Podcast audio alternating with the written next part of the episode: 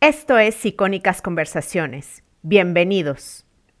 Este tema de la máquina de adquisición y la máquina de monetización es algo que de pronto pasa mucho en el mundo que hoy estamos viviendo, donde hay gente con grandes audiencias, pero con cero monetización. Es porque no tienen una máquina de monetización, no tienen una estrategia predecible y rentable para poder convertir estas audiencias en clientes. ¿no? Entonces, esto lo menciono porque recuerdo una historia de hace ya algunos años de una influencer, ni sé su nombre, creo que era de Estados Unidos, tenía como cuatro millones de seguidores en Instagram y lanzó una marca de, tenis, creo, o de ropa. Sí, playeras, sí. Playeras, y creo que no logró vender ni 10, ni fue algo así, o sea, fue una locura, no me acuerdo exactamente. Sí, sí, recuerdo, fue muy mediático. el punto es que tenía una audiencia enorme, pero que no estaba monetizando. Y por otro lado, yo, yo conozco gente que tiene audiencias muy pequeñas y está ah, generando grandes cantidades. Donde monetizan muy bien, o sea que ni, no tienen ni 20 mil seguidores y están monetizando muchísimo. Así es. Entonces, eso también es importante que, que, la gente lo comprenda, porque también el objetivo de una pyme, y creo que también lo menciono en el libro, y si no lo menciono ahorita, no es tener las, o sea, crear audiencias gigantes ni en redes sociales, ni en su lista de correo, ni en ningún lado. Simplemente es que esta máquina empiece a funcionar y empiece a, a, a generar lo que el negocio necesita, que son clientes, que son ventas, que es flujo de efectivo. Hola, soy Jessica Nogués, emprendedora digital y eterna estudiante del marketing. Esto es Emprende Bonito Radio. Si tú creces, tu negocio también. Aquí aprenderás de los expertos con los que hablaré y además encontrarás recursos, ideas e inspiración para tu crecimiento personal. Para saber más, sigue Emprende Bonito en Instagram, en Facebook o entre emprendebonito.com. Bienvenida a este podcast. Hola, bienvenido, bienvenida al podcast para Emprender Bonito. Este episodio te va a ayudar un montón con tu negocio, con tu marca personal, porque hablaremos de tips condensados de marketing, pero prácticos.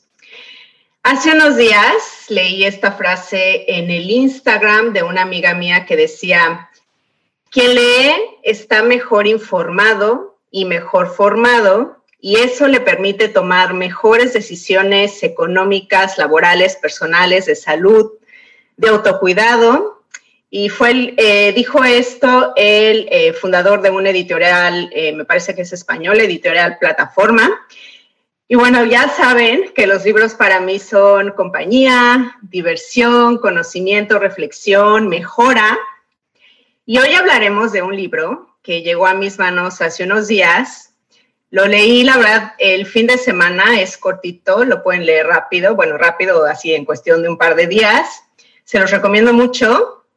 El autor es Rubén Gallardo, que ya ha estado en mi podcast. Eh, pueden ir al episodio número 2 y al episodio número 51 si quieren escucharlo. Y muchas gracias, Rubén. Bienvenido otra vez a mi podcast. Hola, Jess. Gracias. Gracias por la tercera invitación. ¿Este qué número de episodio va a ser? Uf, no sé, ochenta y pico o ochenta y pico. no me acuerdo. Muy bien. Está bien, perfecto. Pues por ahí vamos entonces.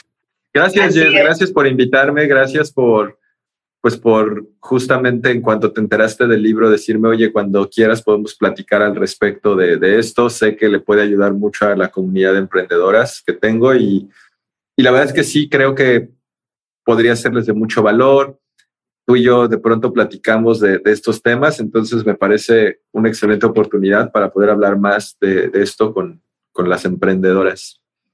Así es. Y bueno, ya te dije que antes eh, de entrar de lleno al libro, me gustaría hacerte una pregunta un poco más este, filosófica. Hace unos días también escuché a un filósofo decir que pedimos la atención, ¿no? Y sabes perfectamente que los que estamos en redes sociales nos estamos peleando la atención de la gente, ¿no? Y vivimos en esta sociedad que quiere siempre algo a cambio, ¿no? Que te presta atención, pero con intereses. Eh, quiere que se la regreses eh, mejorada, enriquecida. Entonces, yo estoy segura que tú has pensado eh, en que si tienen la atención leyendo tu libro o escuchando tu audiolibro, etcétera, se van a enriquecer, ¿no? ¿Tú qué opinas de esto? ¿Qué van a sacar las, emprendedoras o los emprendedores después de escuchar tu libro?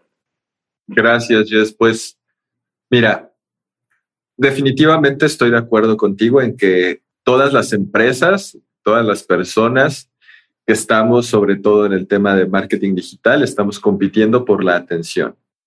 Pero no solamente en el tema digital, también en el tema offline, ¿no? Si, si tú ves la cantidad de espectaculares que hay afuera, también están compitiendo por atención. O sea, esta competencia por atención no es algo nuevo.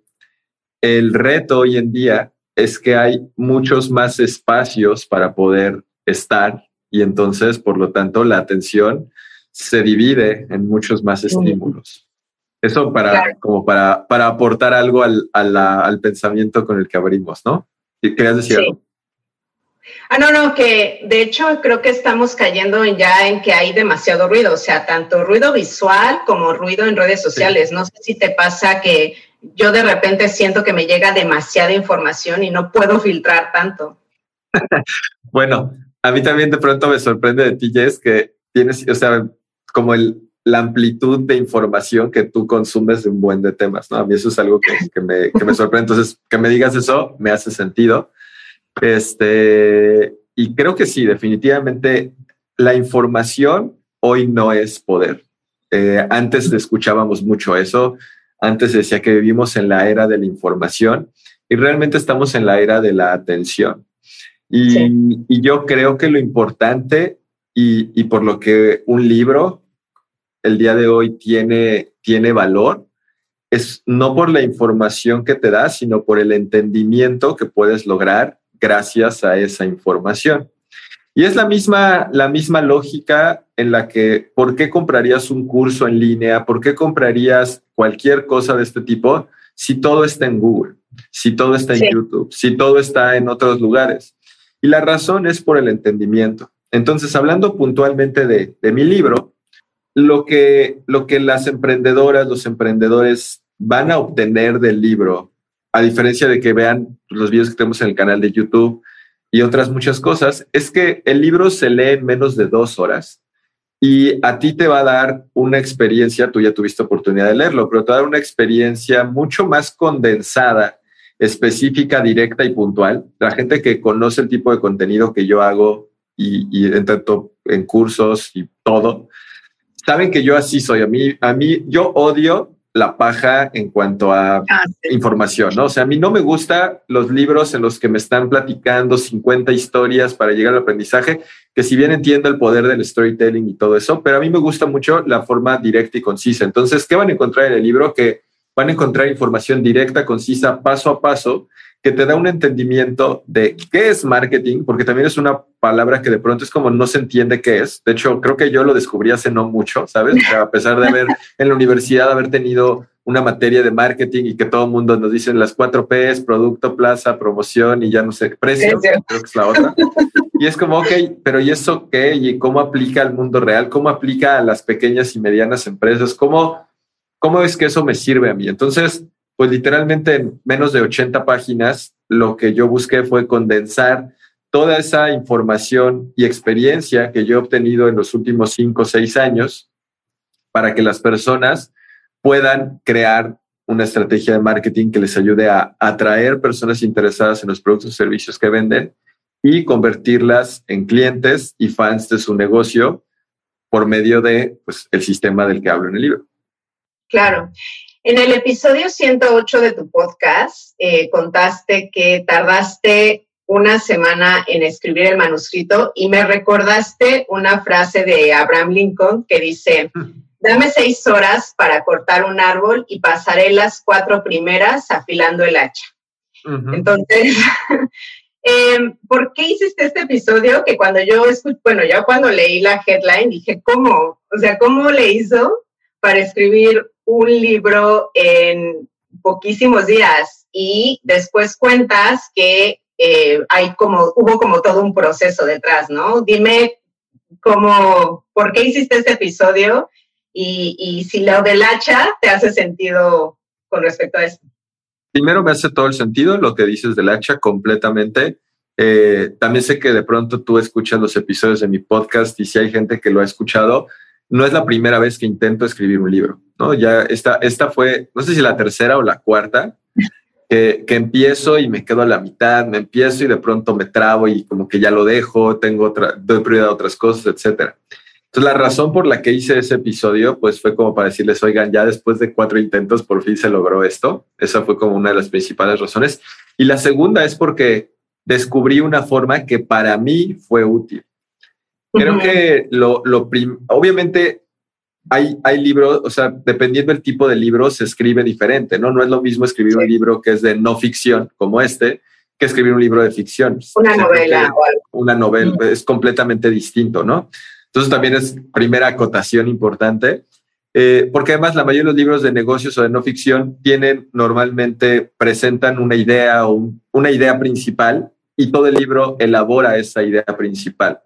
Entonces, la idea principal que presenta este libro es la fábrica de creación y captura de valor, que es una idea, un sistema que yo desarrollé un poco con mi background de ingeniero industrial, lo cual me encantó porque por fin como que las piezas se conectaron. Eh, y entonces yo teniendo mucha claridad de todo eso en mi mente, lo único que necesitaba era aterrizarlo. Y antes de eso tuve conversaciones con mi equipo, tuve conversaciones con amigos relativo a esta idea, a la fábrica de creación y captura de valor, al momento en el que mi mente se fue aclarando como todo. Y, bueno, la gente puede escuchar el episodio a, ver como a detalle cómo fue que, lo hice, pero, pero a, grandes rasgos lo que hice fue crear, y de hecho lo tengo guardado para luego, para algo servirá, pero tengo en un cuaderno primero el mapa mental que hice como de la idea central y las demás ideas, y de ahí desarrollé como las secciones del libro y de esas secciones desarrollé el índice y ya que tenía el índice, pues literalmente nada más era rellenar el contenido de cada uno de los capítulos. Y para rellenar el contenido lo que hice fue dictarle a mi celular en Google, en Google Docs y al mismo tiempo lo estaba viendo en la computadora. En ese momento no me enfoqué en que fuera perfecto en cuanto a edición, o ortografía o cuestiones de eso, simplemente crear el contenido. Y ya ahí empezó el proceso de edición, de maquetación, todo lo que, lo que implica hacer un libro que pues no tenía ni idea lo que implicaba y ahora tengo más idea.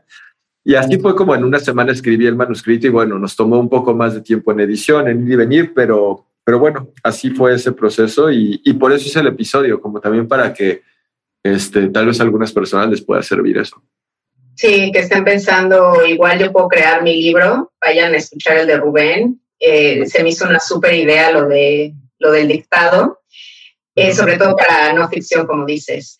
Has trabajado con muchas pymes, en tu libro lo dices y bueno, yo lo sé. Comentas ahí en el libro que el 75% de los negocios en América Latina cierran en los dos primeros años de operación. ¿Cuál dirías que es como el error más común que has encontrado?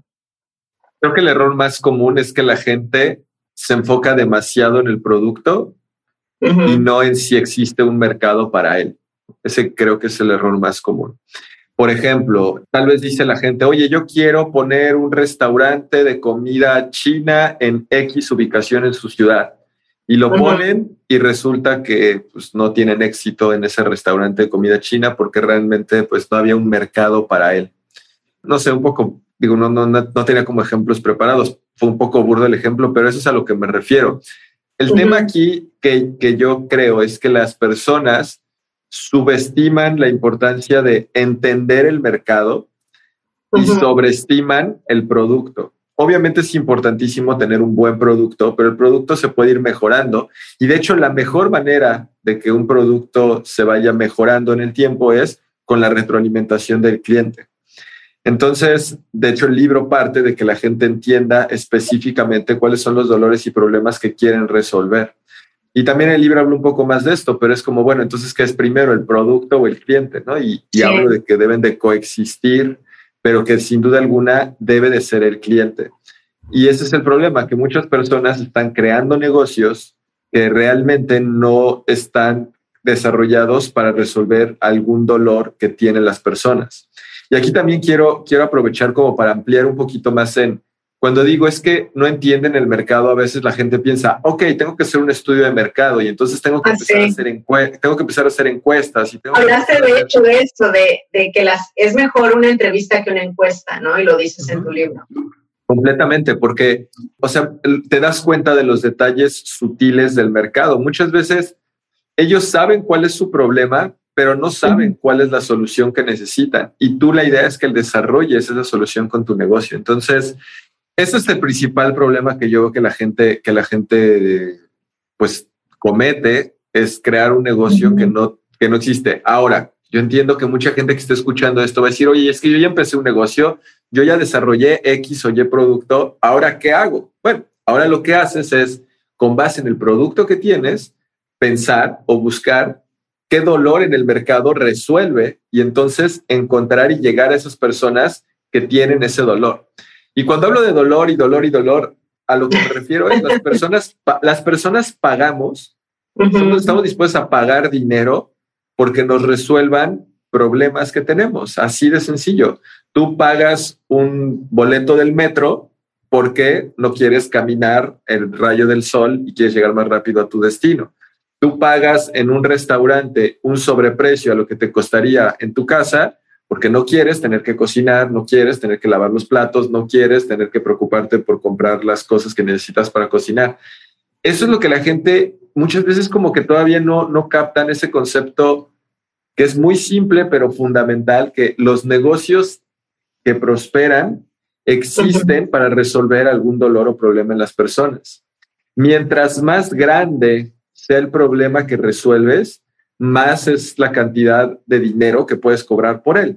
Esa es la razón por la que posiblemente una aspirina, no, no posiblemente, una aspirina es mucho más barata que tal vez lo que cuesta un tratamiento para cáncer, porque el problema que resuelven es mucho más grande.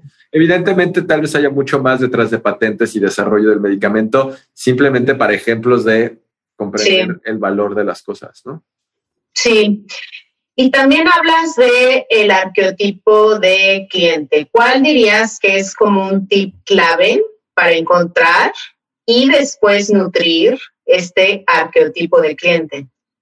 Eh, creo que va con lo mismo que hablamos ahorita. O sea, por ejemplo, si tú tienes un negocio, vamos a pensar el, el caso del restaurante, es pensar, bueno, ¿quién, ¿quién quisiera o quién vendría a este restaurante? Entonces, tu primer arquetipo de cliente en el que podrías pensar es bueno, pues aquí cerca hay una escuela, entonces mi primer arquetipo de cliente pues pueden ser mamás que vienen a dejar a sus hijos y después pues quieren reunirse con otras mamás o que necesitan organizar reuniones de padres. No tengo idea, pero, pero en punto es primero pensar eso, el tema de los problemas, y entonces empezar a, a, entender cómo con tu producto, con tu servicio, puedes resolver problemas que ellos tienen. Y el tema de cómo nutrirlos tiene mucho que ver con el contenido, que también en el libro profundizo un poco más, porque la manera en la que tú puedes, cuando decimos nutrir, es porque a veces las personas no están listas, no, no, no te compran, no porque no sea bueno tu producto o servicio, es porque tal vez no están listas, no es tu momento para comprar el producto o servicio que tú tienes. Tal vez les falta saber algo, o les falta estar en el momento en el que lo van a necesitar, literalmente. O sea, imagínate que tú tienes una empresa de mudanzas, es como de, ok, ya sé que existes, pero ahorita no me voy a mudar, pero mantente aquí para que en el momento que necesite tenga presente que aquí estás tú y que me puedes ayudar, ¿no? Entonces, a eso es, ese es el tema, como empezar a, a comprender cuáles son los retos, dolores, frustraciones, necesidades que tienen y alrededor de eso ir creando contenido, creando experiencias, creando estrategias que ayuden a que tus clientes, en este caso no son clientes aún, tus prospectos, se puedan convertir en clientes posteriormente.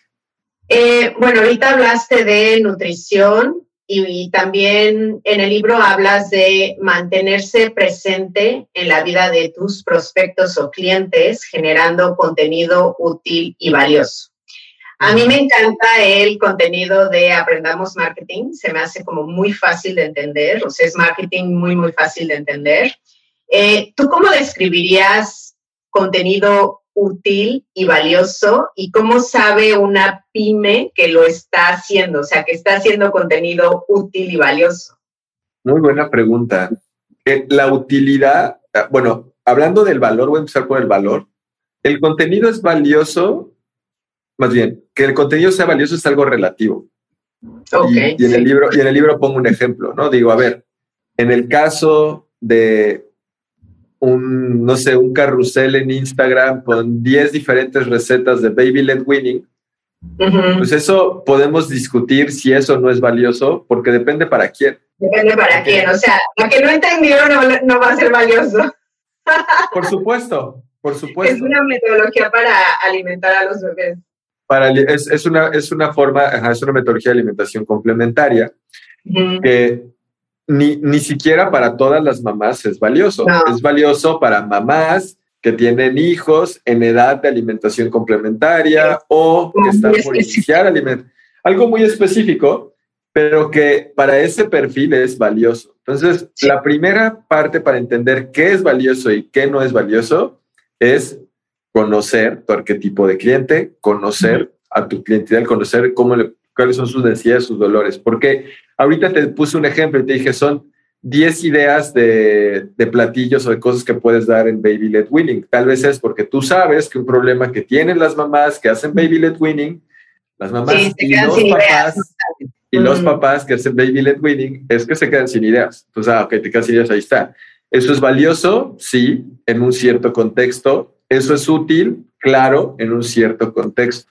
Entonces, ¿cómo definiría contenido útil y valioso? Es contenido que ayuda a tus prospectos, a tu audiencia en este caso, a saber más acerca del tema que tiene que ver contigo y que genera una relación con las personas. Mm. No necesariamente, ojo, ojo, no necesariamente tiene que ver con marca personal, porque luego también la gente piensa que la única manera de crear relaciones con marca personal, y tú lo acabas de decir, con Aprendamos Marketing. Claro, yo soy como el, el principal portavoz de Aprendamos Marketing y, el que la gente tal vez en muchos casos ubica, pero cada vez menos. Y si tú observas el contenido que tenemos en la cuenta de Aprendamos Marketing, es mínimo lo que, lo que salgo yo, porque la relación no, con la marca. Creo que hay hasta una chica que aparece que no eres tú. Así es. Si no, no soy yo la chica, definitivamente. Entonces, este, es eso, o sea, es eso, es, es, así definiría contenido útil y valioso. Entender que lo que es útil y valioso para una persona, para otra no lo es. Entonces, es la importancia de entender. Y está bien, claro, claro. O sea, es como decir buenos días, buenos días, este, comunidad, pues no sé qué tan útil y valioso sea, ¿sabes? Sí, Sí, por supuesto. Eh, hablas de esta fábrica, ahorita que estabas diciendo que eres ingeniero, bueno, tú creaste en este libro, hablas de una fábrica de creación y captura de valor que está compuesta por cuatro máquinas, ¿no? Adquisición, monetización, entrega de valor y viralización. Obviamente en el libro profundizas en cada máquina pero así a grandes rasgos, ¿cómo funcionan estas cuatro máquinas en conjunto para crear fans de un negocio? Sí, pues cuando decidí desarrollar esta, esta máquina, lo que estaba pensando es cómo puedo ayudarles a los dueños de una pequeña o mediana empresa a, de una manera simple, tener idea de cómo conseguir personas interesadas en lo que venden y convertirlas en clientes y en fans. Entonces, así fue como decidí desarrollar esto, que dicho sea de paso, tampoco es como que yo esté inventando el hilo negro. ¿no? O sea, esto es como un embudo de ventas, esto es como un buyer's journey, esto es como muchas otras cosas que ustedes han escuchado. Lo que yo busqué es explicarlo de una manera diferente que a mi parecer lo hace mucho más simple y mucho más práctico. Eso es importante aclararlo, ¿no? Porque yo estoy consciente que no inventé el hilo negro, lo que estoy haciendo es buscar hacerlo mucho más práctico y fácil de entender. Entonces, las cuatro máquinas que tiene es, máquina número uno es la máquina de atracción. ¿Cuál es su objetivo? Como su nombre lo dice, es atraer a las personas correctas el, elemento base de esa máquina le llamamos anzuelo perfecto, que es algo que le damos a la gente para atraerlos y entonces sean parte de nuestro mundo. Número dos está la máquina de monetización. La máquina de monetización tiene por objetivo convertir a esos prospectos, a esa audiencia, en clientes a través de distintas estrategias. La estrategia base es las ofertas de entrada, también conocidas como ofertas gancho. Gracias a eso ya puedes convertir a personas que antes eran desconocidos, prospectos o tu simple audiencia en clientes. Una vez que haces eso, viene la siguiente máquina, que es la máquina de entrega de valor. La máquina de entrega de valor básicamente lo que hace es entregar lo que se prometió a las personas, ¿no? O sea, si tú les dijiste, oye, voy a, yo soy una empresa de mudanzas, te compro, pues entonces tienes que entregar el valor que prometiste, que es hacer la mudanza, ¿no? Básicamente, de una manera simple. En la máquina de entrega de valor, ahí es donde entran todas las ofertas principales y ofertas eh, adicionales y complementarias, donde se maximiza el valor del cliente y donde tiene que ver mucho la experiencia que el cliente tiene con tu negocio. De hecho, ahí en el libro explico qué significa realmente experiencia del cliente y qué es lo que debes de buscar y, cómo hacer eso. Y entonces ya estás en ese punto y de ahí viene la parte de viralización, que lo que buscas es que la gente te ayude a que otras personas se enteren y se alimente tu máquina de adquisición gracias a reseñas, testimoniales y menciones. Y de esa manera, fácilmente, pues es contestar cuatro preguntas que puedas tener una estrategia de marketing. Pregunta número uno, ¿cómo voy a atraer a personas interesadas en lo que vendo? Pregunta número dos, ¿cómo los voy a convertir en clientes? Pregunta número tres, ¿cómo les voy a dar más valor para obtener más valor de ellos? Ahí es donde entra el concepto de creación y captura de valor, porque muchas veces la gente no entiende que si tú quieres más de tus clientes, más dinero, más valor, necesitas darles más. O sea, es que es como así de simple, pero muchas veces no lo, no lo captan o no lo comprenden los emprendedores. Y número cuatro, ¿cómo voy a hacer para que las personas eh, hablen de mi negocio y, más gente se entere de ellos? Y esa es la idea y donde llevamos a la gente paso a paso en el libro con la fábrica. Y de hecho, eh, bueno, la última máquina que es este, viralidad, eh, tomando este concepto, si compran el libro de Rubén, hagan una foto, menciónenlo.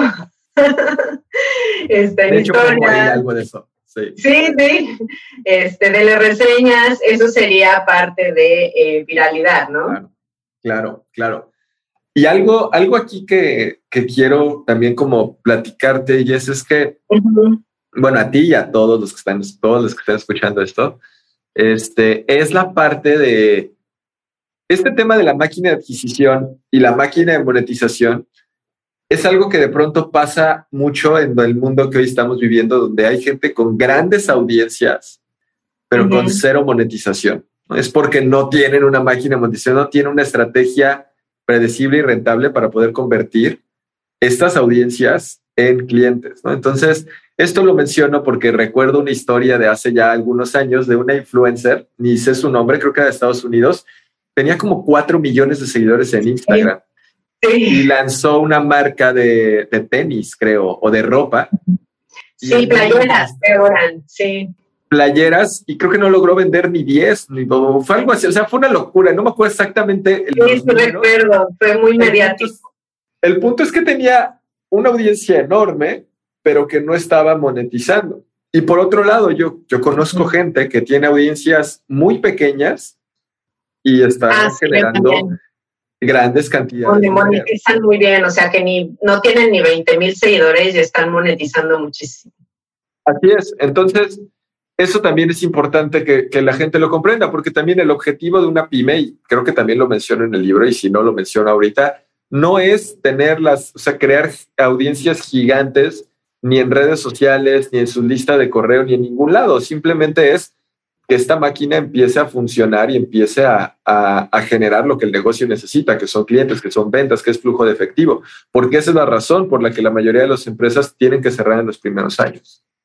Sí, oye, y por ejemplo, en el caso, este, que, este caso que pusiste de ejemplo me encanta, eh, de este influencer que tiene, bueno, tenía, no sé, eh, millones de seguidores, ¿qué hubiera tenido que hacer ella según tú para poder vender el día que lanzó su, su, marca? O sea, ¿tú qué le hubieras aconsejado, por ejemplo, si te hubiera tenido a ti de consultor? Yo, yo creo que lo primero que yo hubiera hecho era entender muy bien qué perfil era el que tenían sus seguidores. y qué perfil tenía y, qué es lo que la gente quería de ella. Tal vez no querían una playera de una marca, pero lo pensó porque, pues, no sé, es lo que yo hubiera hecho, como decía, a ver, ¿qué es lo que la, es, la gente quiere de ti? ¿Cómo le puedes ayudar a la gente? ¿Y por qué estaría dispuesta tu audiencia a pagar? Y muchas veces la manera de saberlo es preguntando, preguntando y escuchando. Sí, sí, sí, sí. Es, una vez le escuché decir a, eh, no sé si ubicas a Mauricio Cabrera de Storybaker, eh, daba este ejemplo de una maquillista eh, que tenía millones de seguidores, ¿no? y que total que llegaron a la conclusión de que no valía la pena eh, como poner algún producto, ¿no? Que iba a mujeres con ella, porque la mayoría de sus seguidores eran hombres, o sea, eran hombres que les gustaba a ella físicamente, no tanto mujeres, ¿no? Y entonces ahí, bueno, tiene todo el sentido, o sea, ¿quién, quién te está siguiendo, no? No sé.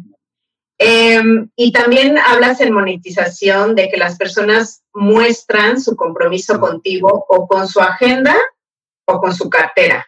O sea, ¿cómo explicas esto? Cuando tú estás en un proceso de convertir a una persona en cliente, debes de crear algo que se llama una oferta de entrada. Las ofertas de entrada, el objetivo que tienen es cambiar la relación que tienes con tu audiencia o con tu prospecto. Entonces, lo que tú buscas es que las personas que realmente están interesadas o que realmente quieren hacer negocios contigo levanten la mano, ¿no? De manera, sí. de sentido figurado estoy diciendo esto. Entonces, lo que tú lo que tú quieres es que la gente te lo demuestre. ¿Y cómo te puede demostrar que realmente le interesa? Es mostrando compromiso. Y el compromiso se muestra en dos lugares, en la cartera y en la agenda. ¿A qué voy con esto? A que si tú, por ejemplo, tienes una tienda de e-commerce y tu ticket promedio o el ticket normal de esa tienda es de, no sé, dos mil pesos, alrededor de 100 dólares, tal vez alguien diga, oye, no sé si quiero gastar 100 dólares para ver si este producto es bueno o no es bueno. Sí me gustaría hacer algo, sí me gustaría ver más allá, pero no quiero gastar 100 dólares. Entonces, tal vez puedas crear alguna versión del producto mucho más barata o tal vez puedas decirle, oye, no, te regalo el producto, solo paga el envío. Puedes hacer muchas cosas, pero ahí la gente está pagando dinero y entonces está diciendo, bueno, sí, me interesa saber más de ti. El tiempo viene más, por ejemplo, en un tema de, sobre todo en el tema de los servicios. Si tú vendes un servicio como una agencia de marketing o como eres un diseñador gráfico o desarrollas branding o, vendes seguros o vendes... O eres una nutrióloga, etcétera. La persona, la persona que dice, bueno, sí, está bien, me interesa saber más de tus servicios, vamos a agendar un tiempo y asiste a esa reunión y te está dando su tiempo, eso es una persona que definitivamente está demostrando que hay un nivel de compromiso mayor. Entonces, tú puedes de ahí inferir que si le haces algún tipo de oferta, y cuando hablo de oferta no me refiero a descuentos, sino que le ofreces algo que sea útil, valioso para esa persona, que sea lo que necesita, es más probable que la conviertas. Entonces, por eso es que se buscan generar este tipo de cosas, que son las ofertas de entrada, de las que hablo en, la parte de la, de la máquina de monetización. Y luego hay una frase que leí en tu libro que me gusta mucho, ya la había escuchado, pero eh, bueno, decía, es de Eli Hayu. de Goldratt, sí. Goldratt, sí, que dice, un sistema eh, que está formado por elementos independientes, al igual que una cadena, es tan fuerte como su eslabón más débil. ¿Qué tiene que ver esto con, con emprendimiento? ¿Por qué la pusiste? Eh, una, yo creo que si tuviera que sacar el insight clave de haber estudiado mi carrera de ingeniería industrial, fue aprender teoría de sistemas. Eh, teoría de sistemas tiene que ver con teoría de restricciones, que en aquel entonces me hicieron leer el libro que se llama La Meta, de Goldratt, y él habla de esto que acabas de decir, que en un sistema donde hay eh, elementos interconectados, es tan fuerte como el eslabón más débil. Entonces, ¿qué tiene que ver esto con un negocio? Y de hecho, creo que esta es la razón por la que creé una fábrica y máquinas, para que este, este ejemplo cayera perfecto ahí. Y es como, si tú tienes una máquina, una, una línea de producción, esa línea de producción puede hacer tantas piezas como la máquina más lenta, porque esa es la que esa es la que marca el ritmo de producción. ¿Qué tiene que ver esto con un negocio? En el caso de la fábrica de creación y captura de valor, puedes analizar así tu negocio, porque dices, ok, tengo mi máquina de adquisición, así consigo prospectos, tengo mi máquina de monetización, así los convierto en clientes, tengo mi máquina de entrega de valor, así de satisfechos están y entonces están comprando más. Tengo mi máquina de viralidad y los que están comprando se están convirtiendo en embajadores, en fans. Tú al analizar eso de manera general, te puedes dar cuenta dónde está tu restricción. Imagínate que de los 10 prospectos con los que hablas, a los 10 estás cerrando, por ejemplo. Entonces, claramente tu restricción no está en la máquina de monetización, al menos en ese momento. Entonces puedes decir, ok, tal vez lo que necesito es más prospectos. Y entonces ahora en vez de generar 10, genera 100. Genera 100 prospectos, pero de esos 100, entonces ya no monetizas a los 100, sino solamente a 20. Entonces creaste una nueva restricción en tu máquina de monetización, la cual debes de mejorar. Y entonces vamos a pensar que eso lo mejoras, pero después te estás dando cuenta que están llegando muchos clientes nuevos, pero no tienes la estructura para atenderlos y darles el valor que les dijiste, la calidad que les dijiste. Entonces trabajas en esta restricción y esto te permite dentro de una pyme, de una manera muy simple, tener un proceso de mejora continua y saber en qué te debes de enfocar para poder estar mejorando y darle un mejor servicio al cliente y al mismo tiempo crecer y escalar tu negocio. Ah, me encanta, lo, lo dijiste súper claro. Oye, ¿y sentiste síndrome del impostor al escribir el libro? Porque yo, yo siento que muchas personas que conozco, o sea, últimamente conozco muchas personas con libros, no sé por qué, pero muchas me, sobre todo las que no son escritores, o sea, conozco muchas novelistas, por ejemplo, ¿no? Ellas ya tienen libros publicados, etcétera, pero por ejemplo, en, los casos eh, como el tuyo, ¿no? Que escriben de no ficción y escriben más bien sobre una metodología, etcétera, que precisamente sienten el síndrome del impostor. O sea, ¿cómo, cómo te lo quitaste o cómo lo pasaste? ¿Qué hiciste? Ay, No, no, no, no, ahorita, ahorita está, ya pasó, ya pasó, pero sí, sí tuve síndrome del impostor muchísimo. Primero creo que tiene que ver con el sesgo del experto que el sesgo del experto es como, como tú ya sabes algo, crees que todo el mundo lo sabe al mismo nivel que tú lo sabes. Y eso me hace decir, como es que esto, eh, yo, yo creo primero que me sabe, como es que esto que estoy diciendo es demasiado básico y fácil, que, que a mí me ha pasado, y ya ahora que empiezo a recibir opinión de gente que lo leyó, gente que lleva muchos años siguiendo Aprendamos Marketing, gente que ha visto decenas de videos míos, gente que ha estado en cursos míos, sí me ha dicho como de, oye Rubén, la verdad es que veo aquí como mucho de lo que ya había visto, no es como ninguna novedad o algo del otro mundo, es como de, claro, pues, es, o sea, de, qué esperaban que hablara? ¿no? Es como, voy a hablar de lo que he venido hablando los últimos cinco años de una manera mucho más práctica, condensada y simple.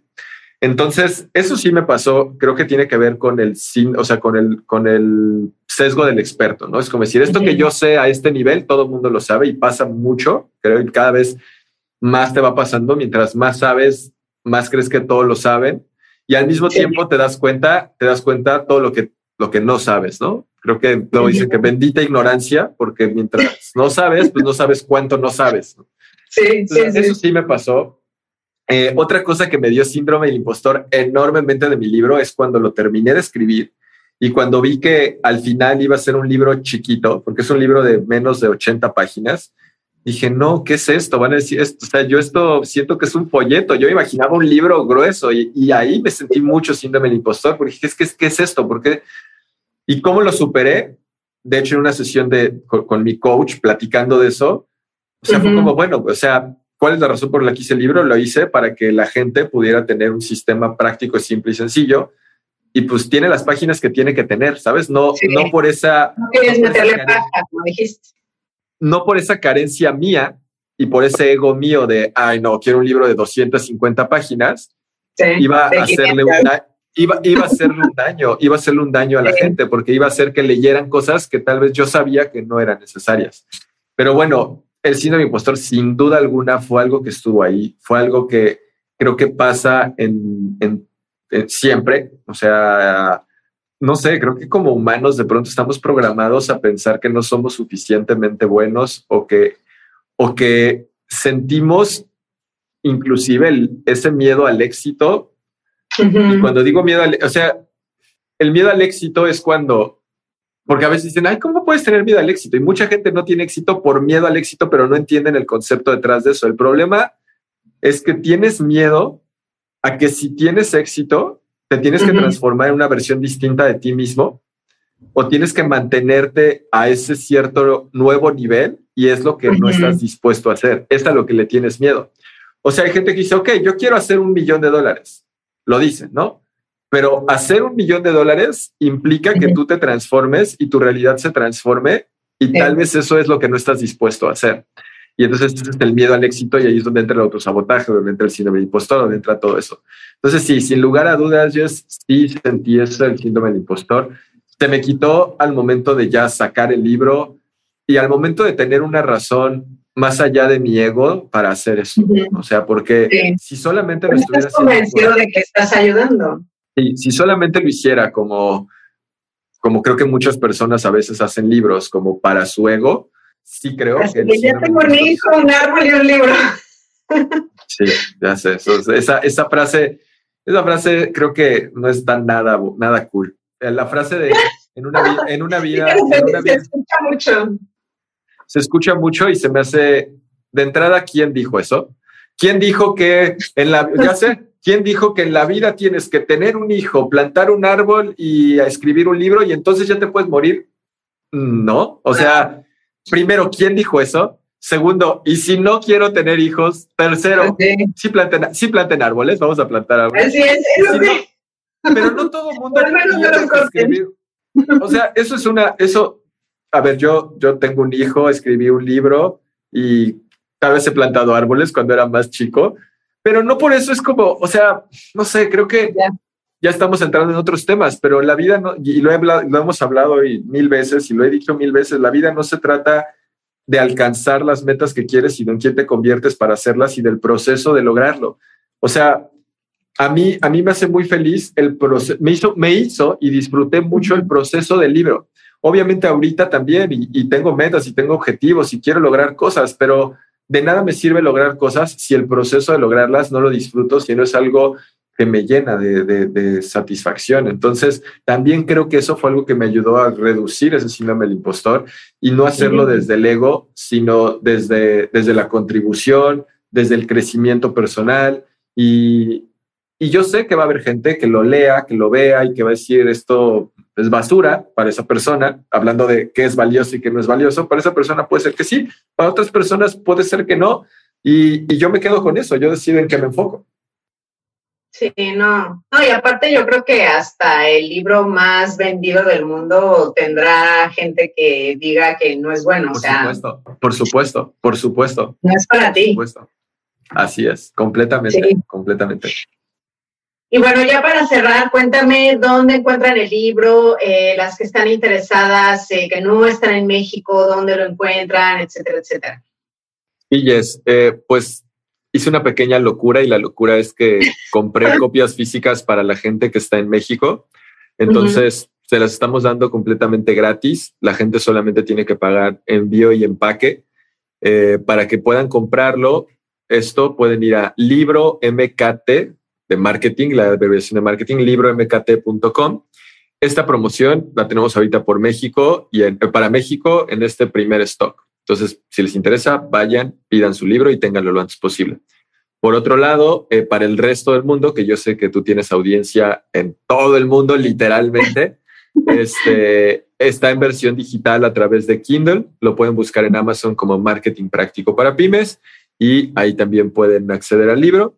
Entonces, bueno, esas son las, las dos formas de acceder a él. Y no sé si quieres comentar lo del audiolibro, ¿eso es para el futuro o cómo? Eh, la, gente, la gente que esté interesada en comprar el audiolibro, por ahora lo estamos distribuyendo nosotros directamente. Los que en, la página del libro mkt.com pueden agregar el audiolibro a su compra y además del audiolibro les damos como bono la caja de herramientas. La caja de herramientas son siete u ocho tutoriales en video de distintas herramientas de marketing digital para que ustedes puedan pues tener también conocimientos tácticos. Ajá, viene eso juntos. Eh, si ustedes compran en Kindle, también este, les vamos a hacer llegar después un link para que puedan comprar el audiolibro. la idea de que tengan, es como Rubén, ¿por qué voy a comprar audiolibros si ya compré el libro? Sí, sí, ya lo leí. Mm. La idea es, eh, a veces, e, este libro, ya que lo lean, lo van a comprender mejor lo que estoy hablando, pero este libro es un libro muy breve, pero que les puede servir una consulta. O sea, hay, hay, hay eh, como secciones en las que ustedes pueden llenar a mano, literal, eh, los ejercicios que Rubén propone. Sí, viene con un libro de trabajo que, que, pueden imprimir e ir llenando, viene con una plantilla de Excel. Entonces, este, la idea de darles el libro, el audiolibro a las personas que tienen ya el libro es que puedan también consumirlo de esa forma. Y, y porque algo que a mí me ha funcionado mucho es, es cuando un libro quiero profundizar en él, es escucharlo al mismo tiempo que lo, que lo estoy leyendo y al mismo tiempo que estoy tomando notas, eso hace que la experiencia de aprendizaje sea mucho más profunda y bueno, hay estudios que lo demuestran. Sí. Y ya. No, de hecho yo, yo hago lo mismo con los libros que me gustan. O sea, los libros que me gustan los tengo en físico porque yo soy de esas que raya, subraya, hace notas pero además si me gusta mucho, me voy a entrevistas que ha hecho el autor y quizá en esas entrevistas el autor cuenta historias que no cuenta en el libro y entonces como que es toda una experiencia sensorial completa. Sí, sí, sí, sí, sí. Así es, así es, Jess. Entonces, este, pues ahí ya la gente lo, lo puede hacer. Em, honestamente estoy súper contento con, la respuesta que hemos tenido de la gente. Em, creo, creo que se está cumpliendo el objetivo principal del libro. Y yo tengo así la, idea y mi, visión, mi misión de este libro es que esté en las casas y en las manos de todos los dueños de pequeñas y medianas empresas de Latinoamérica. No estoy discriminando a la gente del resto del mundo, les agradecería mucho si lo compran, pero bueno, creo, creo, que, también, creo que también hay una gran, hay una gran oportunidad de, de aprender estos temas y de que en menos de dos horas lo puedan comprender, lo puedan aplicar.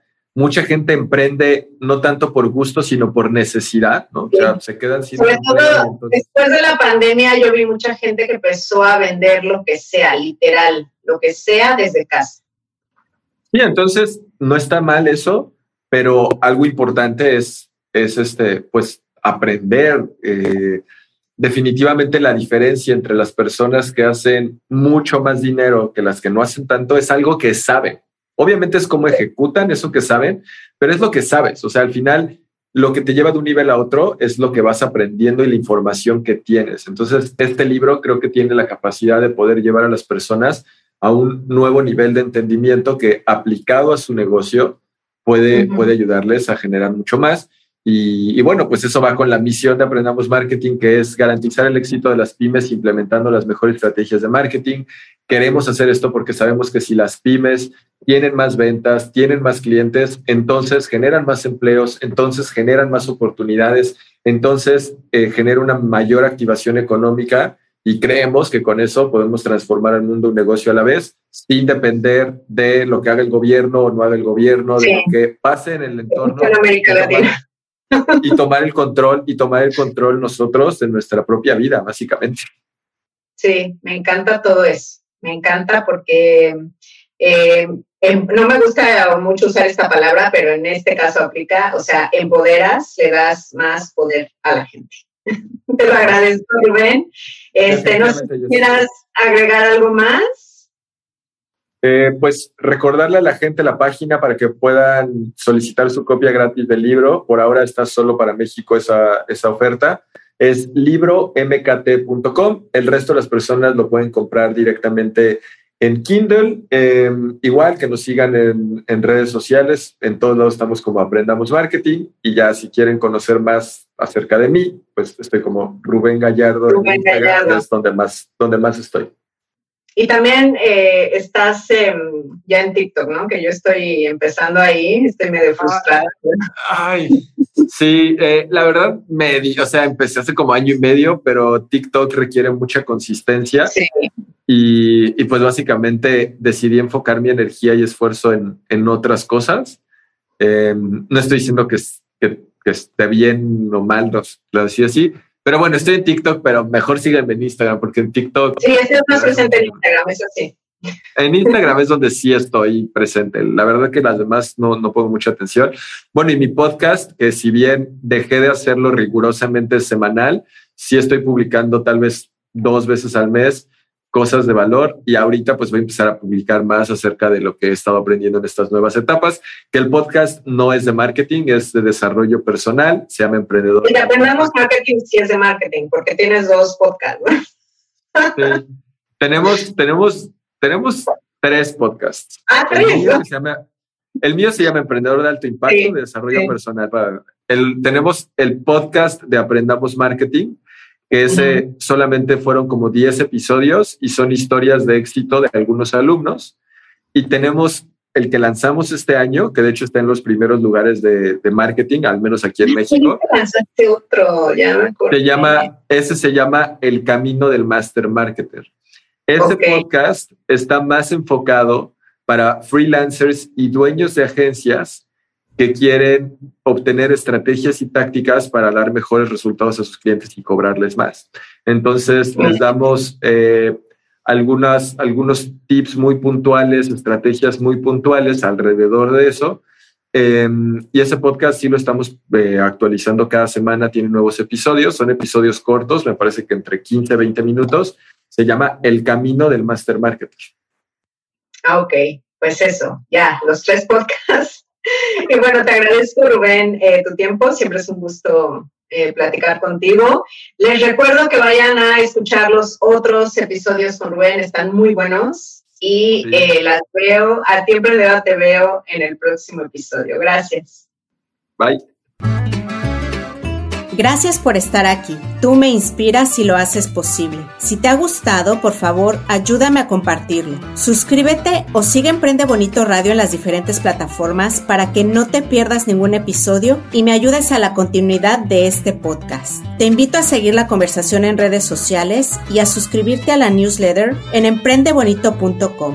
Ya sabes que emprender juntas es más bonito. Gracias por escuchar Icónicas Conversaciones, en donde exploramos ideas clave y hacks para una vida plena y con propósito. Sapiencia y ciencia para la vida. Asegúrate de no perderte ningún episodio suscribiéndote en tu plataforma de podcast preferida. Para más contenido y actualizaciones, sígueme en mis redes sociales. Me puedes encontrar como Jessica Austria. Hasta la próxima.